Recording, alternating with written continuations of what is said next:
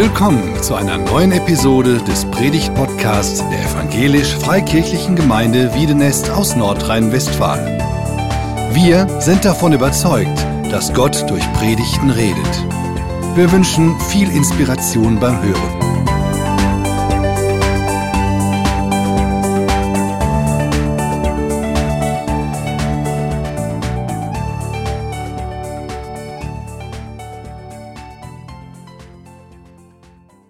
Seid ja doch alle da.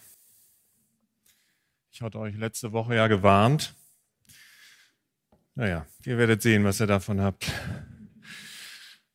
Ich lese den Text für heute. Epheser 5 Abvers 21. Ordnet euch aus Achtung vor dem Herrn bereitwillig einander unter. Ihr Ehefrauen sollt euch euren Männern unterordnen, so wie ihr euch dem Herrn unterordnet. Denn der Mann ist das Haupt seiner Frau, wie Christus das Haupt seines Leibes, der Gemeinde ist, für die er sein Leben gab, um sie zu retten. So wie die Gemeinde sich Christus unterordnet, sollt ihr Ehefrauen euch auch euren Männern in allem unterordnen. Und ihr Ehemänner, liebt eure Frauen mit derselben Liebe, mit der auch Christus die Gemeinde geliebt hat. Er gab sein Leben für sie, damit sie befreit von Schuld ganz ihm gehört, reingewaschen durch die Taufe und Gottes Wort. Er tat dies, um sie als herrliche Gemeinde vor sich hinzustellen, ohne Flecken und Runzeln oder dergleichen, sondern heilig und makellos. Genauso sollten auch die Ehemänner ihre Frauen lieben, wie sie ihren eigenen Körper lieben. Denn ein Mann liebt auch sich selbst, wenn er seine Frau liebt. Niemand hasst doch seinen eigenen Körper, sondern sorgt liebevoll für ihn, wie auch Christus für seinen Leib, also für die Gemeinde sorgt. Und wir gehören zu seinem Leib.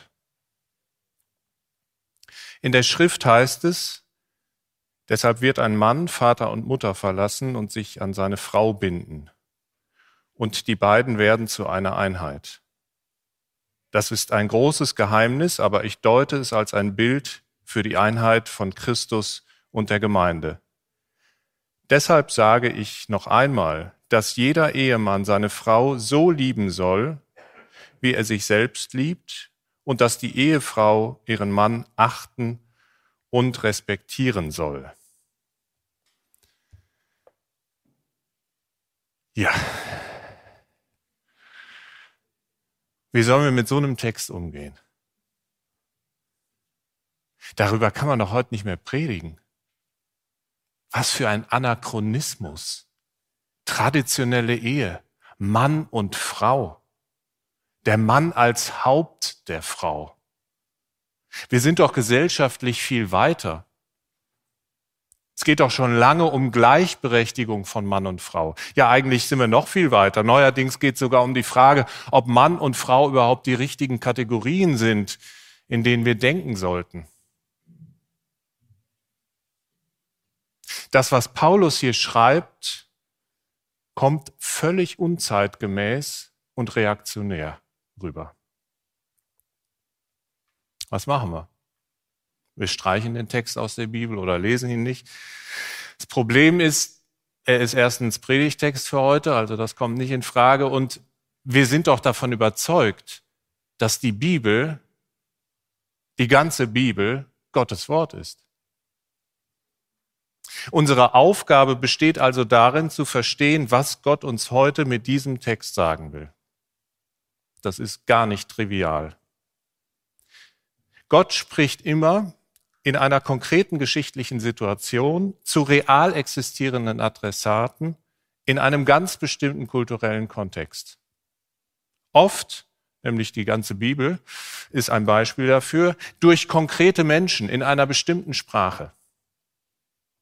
Paulus schrieb diesen Brief auf Griechisch, Altgriechisch, spricht heute niemand mehr, vor rund 2000 Jahren in einer östlich-hellenistischen Kultur mit Werten und Normen, die ganz anders sind als unsere. Unsere Aufgabe besteht also in nichts weniger als herauszuarbeiten, was Gott mit diesem Text uns heute, 2000 Jahre später in unserer post-postmodernen westlichen Kultur mit unseren Werten und Normen sagen will. Wie gut, dass wir den Heiligen Geist dafür haben, der uns dabei hilft. Ich verstehe diesen Text als ein Leitbild, mit dem Gott uns Orientierung gibt. Wir haben in der letzten, am letzten Sonntag gehört und gesehen, wie Gott Orientierung gibt, wie wir uns an Gott orientieren sollen. Ein Leitbild, um die Potenziale, die Gott in die Ehe gelegt hat, zu entfalten. Zur Freude der Menschen und zur Ehre Gottes. Im Zentrum dieses Leitbildes steht die Liebe Christi. Und weil diese Christusliebe Vorbild nicht nur für Ehebeziehungen sind, ist, sondern für alle unsere Beziehungen zu unseren Mitmenschen, lade ich euch ein, meine Ausführungen auch immer in diesem allgemeinen Sinne zu hören. Deswegen hoffe ich, dass die Predigt auch genug für alle nicht verheirateten, noch nicht verheirateten äh, und so weiter bereithält.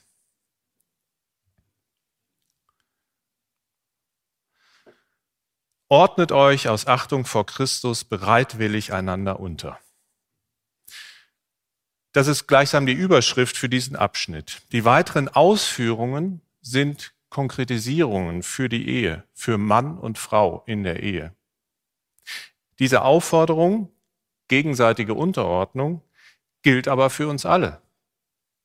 In der Gemeinde allgemein. Die grammatische Struktur dieses Satzes macht deutlich, dass, es, dass er eigentlich zu dem Abschnitt davor gehört. Man könnte wörtlich übersetzen, ab Vers 18, da geht es um die, das Erfülltsein mit dem Heiligen Geist. Lasst euch vom Heiligen Geist erfüllen, indem ihr zueinander Psalmen und Loblieder und geistliche Lieder redet und dem Herrn mit eurem Herzen singt und spielt. Und indem ihr, also lasst euch vom Heiligen Geist erfüllen, indem ihr Gott, dem Vater, zu jeder Zeit für alles im Namen unseres Herrn Jesus Christus dankt und indem ihr euch aus Achtung vor dem Herrn oder vor Christus bereitwillig einander unterordnet. Paulus erwähnt also diese drei praktischen Aspekte, gemeinsames Lob, Dank und gegenseitige Unterordnung, als Ausdruck des Erfülltseins mit dem Heiligen Geist. Damit ist schon klar, dass das nichts ist, was in der Natur des Menschen liegt. Denn sonst wäre es ja kein Merkmal des Heiligen Geistes und des Erfülltseins mit dem Heiligen Geist. Hier wird erneut deutlich, dass wir als Christen nicht Mainstream sind, dass wir anecken oder positiv formuliert, dass wir Licht sind inmitten von Dunkelheit. Sich unterzuordnen liegt nun gar nicht in der Natur des Menschen und ist konträr zum heutigen Lifestyle. Unterordnen ist so das Letzte, was in unserer durch individualistischen Gesellschaft von YouTube-Stars und Insta-Sternchen und Influencern und Narzissten und Egoisten angesagt ist. Gegenseitige Unterordnung kann nur in der Kraft des Heiligen Geistes gelebt werden. Ordnet euch aus Achtung vor Christus bereitwillig einander unter. Mit diesem ersten Satz stellt Paulus klar, dass es im Folgenden, wenn es um das Verhältnis von Mann und Frau in der Ehe geht, nicht um Macht- oder Wertunterschiede geht. Es ist wichtig zu verstehen, wie eigentlich revolutionär diese Botschaft vor dem historischen Hintergrund, kulturellen Hintergrund ist. In der damaligen Kultur galt die Frau nicht viel. Sie hatte kaum Rechte, keine politischen Mitwirkungsrechte, durfte nicht erben, konnte keinem Beruf nachgehen, der ihr die Existenz sicherte. Sie war ganz und gar abhängig von Männern, von ihrem Ehemann, Sie befand sich am unteren Ende der Gesellschaft. Dass sich Frauen also ihren Männern unterordneten, war klar. Es war existenziell notwendig. Aber nun fordert Paulus mit diesen Versen auch die Männer auf, sich ihren Frauen unterzuordnen. Und um den äh, nochmal zu weiten, den Blick zu weiten, auch die Herren sollten sich ihren Sklaven unterordnen, die ja zum Teil in dieselbe Gemeinde gingen. Und die Alten sollten sich den Jungen unterordnen. Ungeheuerlich. Paulus ruft hier ja geradezu zu einer Gegenkultur auf. Und das nicht, weil er so revolutionär drauf war oder eine gesellschaftspolitische Agenda gehabt hätte, die er hier durchdrücken will. Nein, es ergibt sich aus dem Evangelium. Nun gibt es nicht mehr Juden und Nichtjuden, Sklaven oder Freie, Männer oder Frauen, denn ihr seid alle gleich, ihr seid eins in Christus. Galater 3, Vers 28. Wir sind alle gleich, gleichwertig, gleich sündig gleich geliebt. Es gibt keine Vorrangstellung im Reich Gottes. Um das im Miteinander auszudrücken, sollen wir uns einander unterordnen. Egal wie viel Ansehen, Rechte und sonst was ich oder der andere hat. Ich bin genauso sündig wie du. Das kommt in der Unterordnung zum Ausdruck. Wir leben beide gleichermaßen von der Liebe und Gnade Christi.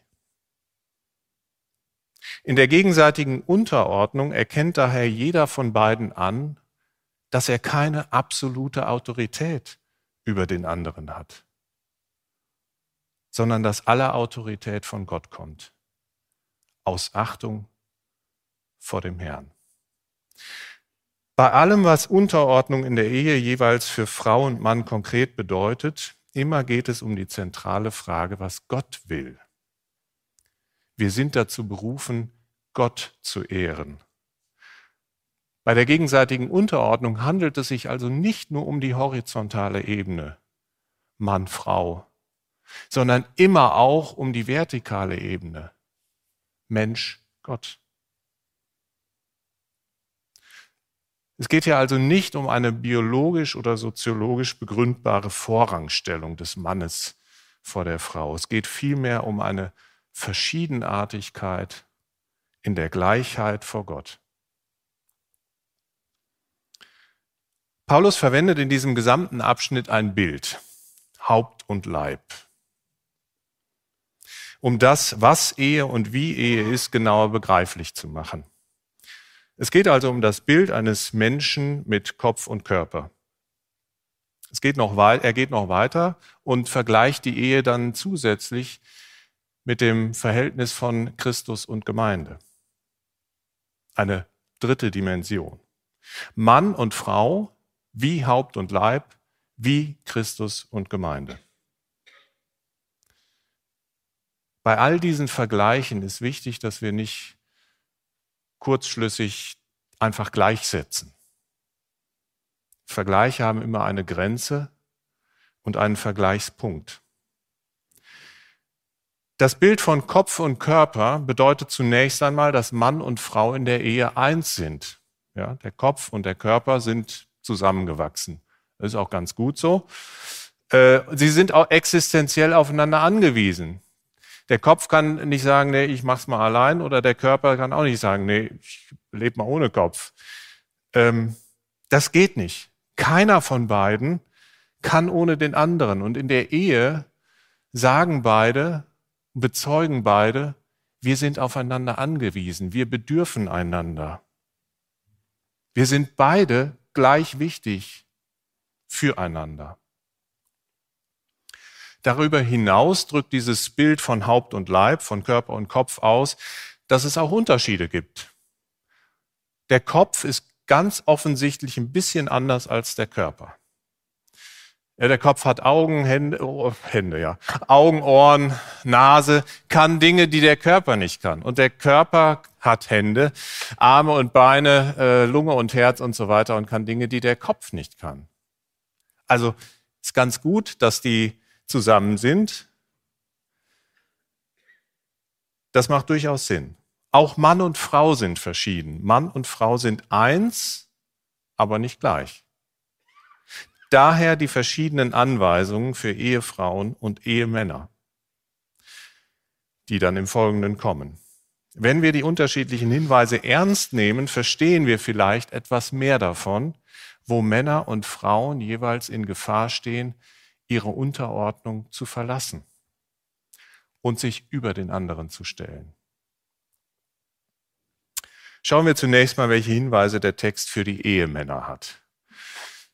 Ja, liebe Ehemänner, also ihr könnt jetzt noch auf Toilette gehen. So eine Viertelstunde könnt ihr euch Zeit lassen.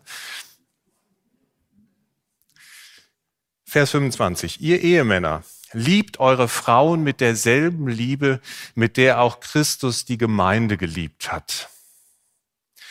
Das wird noch in Vers 28 gesteigert. Da spricht Paulus sogar davon, dass wir schuldig sind, unsere Frauen zu lieben. Wie schon gesagt, die Liebe Christi zu uns, seiner Gemeinde, ist grundsätzlich Vorbild für unsere Liebe zu anderen Menschen, für unsere Beziehung zu anderen Menschen. Das Folgende, was ich jetzt also in speziell für die Ehemänner sage, kann auch immer deswegen in diesem allgemeineren Sinne gehört werden. Aber die Ehemänner stehen offenbar hier in einer besonderen Gefahr, ihre Unterordnung zu verlassen. Was heißt es also, wie Christus zu lieben und welche Gefahren gibt es dabei? Gefahr Nummer eins, wir knüpfen unsere Liebe an Bedingungen. Christi Liebe dagegen bedeutet im Kern bedingungslose Annahme. Sein bedingungsloses Ja zu uns steht, ohne Leistungseinforderung. Dem entspricht mein bedingungsloses Ja zu meiner Frau. Als Ehemann darf ich also lernen, meine Frau bedingungslos anzunehmen. Ich darf lernen, meine Liebe und Zuneigung nicht davon abhängig zu machen, ob meine Frau meine Erwartungen erfüllt. Ich strafe sie nicht mit Schweigen, wenn sie wieder denselben Fehler macht, der mich so an ihr nervt.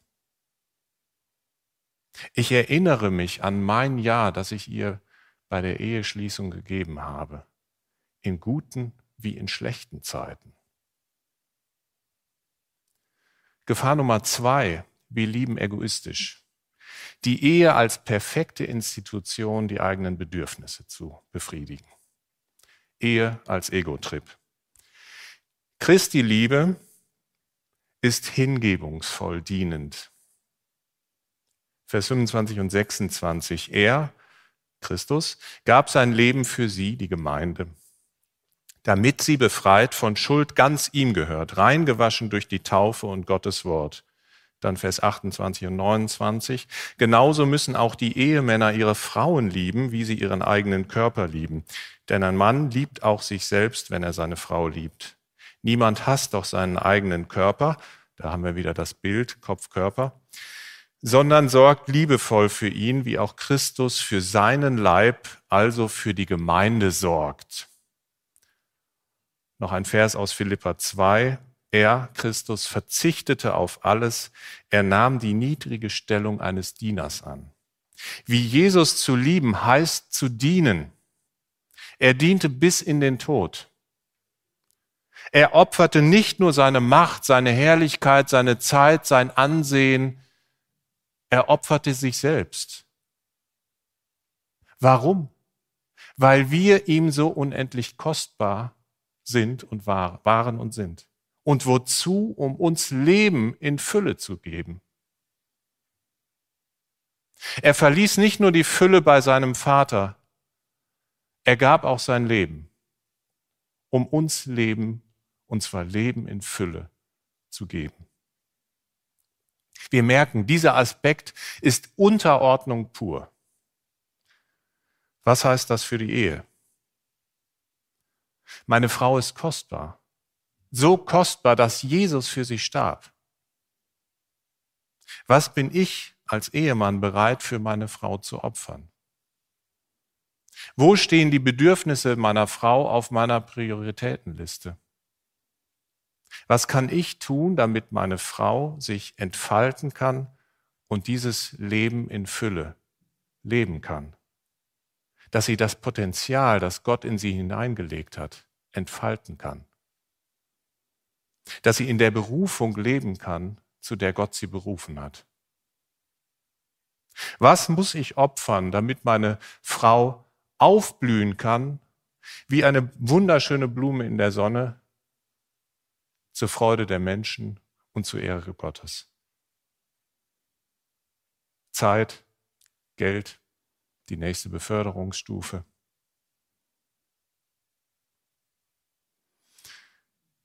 Gefahr Nummer drei. Wir als Männer leben in unkritischer Komplizenschaft mit unserer Frau und decken jedes Fehlverhalten zu. Oder das andere Extrem. Wir leben die Beziehung grundsätzlich defizitorientiert, sehen nur die Fehler und das, was sie alles nicht kann und nicht ist. Der dritte Aspekt der Christusliebe, heiligendes Ermutigen. Vers 27. Er, Christus, tat dies, um sie als herrliche Gemeinde vor sich hinzustellen, ohne Flecken und Runzeln oder dergleichen, sondern heilig und makellos. Jesus sieht die Gemeinde in erster Linie nicht in ihrer tatsächlichen Unvollkommenheit, wie wir sie vielleicht manchmal schon mal sehen, sondern in ihrer Vollendung herrlich, heilig, makellos. Er konzentriert sich auf die Schönheit seiner Braut. Er sieht das, was schon ist und hackt nicht darauf herum, was noch nicht ist. Das lesen wir in den Sendschreiben der Offenbarung. Sie enthalten und beginnen mit einer Aufzählung all dessen, was an Gutem und Schönem in der Gemeinde ist. Wie kann ich als Mann meine Frau ermutigend lieben? Zunächst einmal fängt es bei mir und meiner Einstellung an, meiner Sicht auf meine Frau. Konzentriere ich mich auf ihre Schwächen, auf die Flecken und Runzeln? Oder versuche ich sie mit Gottes Augen zu sehen? Zu sehen, wozu Gott sie berufen hat? Ermutigende und fördernde Liebe bedeutet allerdings nicht, dass der Mann die Augen verschließen sollte vor Schuld und Fehlern seiner Frau. Auch Jesus tut das nicht. Im Gegenteil. Er nahm die Schuld so ernst, dass er dafür starb. Und auch die Sendschreiben enthalten dann nach dem Positiven auch die kritischen Punkte. Sie sprechen die Schuld, die sündigen Verhaltensweisen, die Nachlässigkeiten der Gemeinde an, mit dem Ziel der fortschreitenden Heiligung. Ich sollte, und ich betone es nochmal, das gilt für Männer wie für Frauen, auch wenn Paulus es besonders den Männern hier sagt. Ich sollte klare Worte finden, wenn mein Partner an sündigen Gewohnheiten festhält. Wenn er deswegen das Potenzial, das Gott in ihn hineingelegt hat, nicht entfalten kann. Sich stattdessen knechten lässt von der Sünde.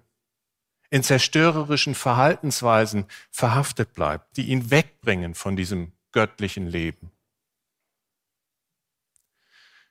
Dieses zur Heiligung führende Ermutigen ist niemals vorwurfsvoll gegen den Partner, konfrontativ, sondern immer für den Partner. Ist begleitet von Gebet mit und für den Partner. Nicht verurteilen, sondern geschieht im Bewusstsein der eigenen Unvollkommenheit, eben in Unterordnung. Als Ehemänner sollen wir unsere Frauen lieben wie Christus die Gemeinde. Bedingungslos, hingebungsvoll dienend, heiligend und ermutigend. Was für ein hoher Anspruch. Das ist doch unmöglich. Also im Ernst. Uns ist es tatsächlich unmöglich. Wie gut, dass wir den Heiligen Geist haben, der in uns lebt. Wie gut, dass Christus in uns lebt, der durch uns lieben kann und uns so immer mehr in sein Bild verwandeln kann. Kommen wir jetzt zu den Frauen und dazu, welche Gefahren die Unterordnung zu verlassen bei ihnen gegeben sind. Paulus ist da seltsam wortkarg. Außer der mehrmaligen Wiederholung, dass sich die Frauen unterordnen sollen, konkretisiert er dann nur in Vers 33. Deshalb sage ich noch einmal, dass die Ehefrau ihren Mann achten und respektieren soll. Die Frau ordnet sich ihrem Mann unter, indem sie ihn achtet und respektiert. So wie sich die Gemeinde ihrem Haupt Christus unterordnet, ihn achtet und respektiert. Paulus sah offenbar die Gefahr, dass die Frauen damals ihren Männern zwar äußerlich gehorchten, aber in ihren Herzen sie verachteten. Was könnte das heute heißen? Woran erkennen wir heute, ob eine Frau ihren Mann achtet und respektiert? Ich möchte euch ein paar konkrete Hinweise geben und auch die lassen sich wieder in diesem allgemeineren Sinne auf unsere Beziehungen in der Gemeinde übertragen. Vielleicht haderst du innerlich mit deinem Mann oder beklagst dich bei deinem Mann, dass er dir nicht genug zuhört, nicht genug seine Gefühle und Gedanken zeigt, dir nicht genug Zeit schenkt, nicht genug Aufmerksamkeit, nicht genug Wärme, nicht genug Zärtlichkeit, nicht genug, nicht genug, nicht genug. Wenn du deinen Mann achten und respektieren möchtest, dann sei dankbar für seine Liebe zu dir. Es mag durchaus sein, dass dein Mann seine Liebe anders zeigt, als du es dir wünschst. Aber achte seine Art, dir seine Liebe zu, zu zeigen und versuche zu verstehen, wie er seine Liebe ausdrückt. Sei Gott und deinem Mann dankbar für seine Liebe, seine Treue. Darüber, was dir fehlt, kannst du dann auf dieser Grundlage ganz anders mit deinem Mann reden. Vielleicht stehst du als Ehefrau aber auch in der Gefahr, über deinen Mann zu lästern, sich über den eigenen Mann zu erheben, vielleicht auch nur in Gedanken. Oder Männer im Allgemeinen abzustempeln, ja, die sind ja so unromantisch, oh, die sind so sachlich und Männer zu verurteilen. Ja, typisch Mann. Eine Frau kann ihren Mann achten und respektieren, indem sie ihn nicht klein und lächerlich macht, sondern groß von ihm denkt.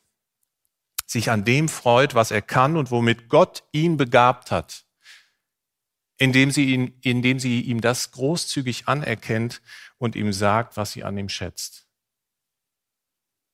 Eine Frau, die ihren Mann achtet und respektiert, freut sich, wenn ihr Mann geehrt und respektvoll behandelt wird. Sie fällt ihm nicht in den Rücken. Nicht vor den eigenen Kindern und auch nicht vor anderen. Statt über deinen Mann zu lästern und dich bei ihm zu beklagen, bete für ihn und rede mit ihm selbst in ermutigender Weise, die ihm ermöglicht zu wachsen und Christus ähnlicher zu werden. Vielleicht stehst du aber auch in der Gefahr, immer die Richtung vorzugeben, zu bestimmen, wo es lang geht, ob in Beziehungsfragen, im Management der Familie oder in anderen Bereichen. Vielleicht steckt neben Überheblichkeit und Besserwisserei dahinter, dass du deinem Mann nicht wirklich vertraust, ihm es nicht wirklich zutraust, die Erziehung zum Beispiel. Du kannst deinen Mann achten und respektieren, indem du ihm Vertrauen schenkst, dich ihm anvertraust.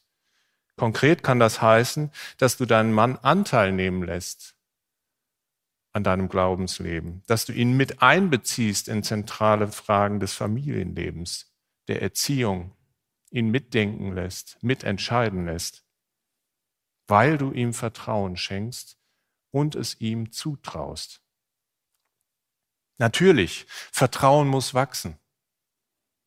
Es ist nicht einfach da. Aber ermögliche auch dieses Wachstum. Ordnet euch aus Achtung vor Christus bereitwillig einander unter. Die Unterordnung der Ehefrau gegenüber ihrem Ehemann in Achtung und Respekt ist nur dann heilvoll und segensreich, wenn der Mann sich seiner Frau unterordnet, dienend wie Christus und liebend wie Christus. Beides gehört zusammen, sonst entsteht ganz schnell Missbrauch und einseitige Abhängigkeit. Ja, wenn wir in die Geschichte sehen, dann sehen wir eine Jahrtausende lange Geschichte, unheilvolle, zum Teil grausame Geschichte, in der Frauen unterdrückt und entrechtet wurden. Beides gehört zusammen. Gegenseitige Unterordnung. Ich fasse zusammen. Unterordnung heißt, im Bewusstsein der eigenen Unvollkommenheit liebevoll und ermutigend über kritische Punkte zu sprechen heißt damit dem anderen zu helfen, ein Mann, eine Frau nach dem Herzen Gottes zu werden. Unterordnung heißt, sich zu fragen, wie kann ich dem anderen Gutes tun und ihn höher achten als mich selbst. Unterordnung heißt letztlich gemeinsam Wege zu finden, wie man als Ehepaar, wie wir als Gemeinde freudig und zur Ehre Gottes leben können.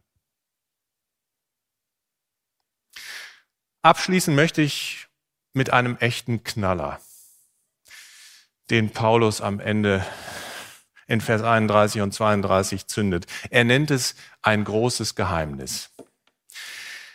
In der Schrift heißt es, schreibt Paulus, und er zitiert hier aus 1. Mose 2, deshalb wird ein Mann Vater und Mutter verlassen und sich an seine Frau binden, und die beiden werden zu einer Einheit. Das ist ein großes Geheimnis aber ich deute es als ein Bild für die Einheit von Christus und Gemeinde.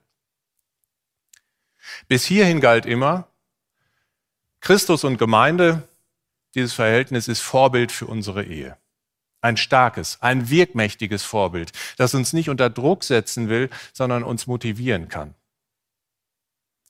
Mit diesen Versen am Ende sagt aber Paulus etwas ganz Großes. Ehe ist auch ein Abbild, eine Vorahnung von der Einheit von Christus und Gemeinde. Ihr Ehepaare, wir alle, die wir hier stehen und sitzen, euch eröffnet Gott hier eine großartige Perspektive auf eure Ehe. Ihr verkörpert in eurer Ehe im Kleinen die Liebesbeziehung von Christus und der Gemeinde. Ihr habt das Privileg, den Menschen um euch herum, ja vor der unsichtbaren und sichtbaren Welt mit eurer Ehe ein Gleichnis zu geben für die Liebe, die Zuneigung, das Vertrauen von Christus und seiner Gemeinde. Das ist eine Perspektive, die euch beiden eine gemeinsame Verantwortung für eure Ehe gibt. Eine Perspektive, die auch schmerzhafte und mühsame Veränderungen lohnend erscheinen lässt eine Perspektive, die euch Mut machen kann, euch gemeinsam neu auf den Weg der Heiligung zu begeben. Euch gemeinsam in Christus und durch die Kraft des Heiligen Geistes mehr und mehr verwandeln zu lassen in dieses Vorbild. Amen.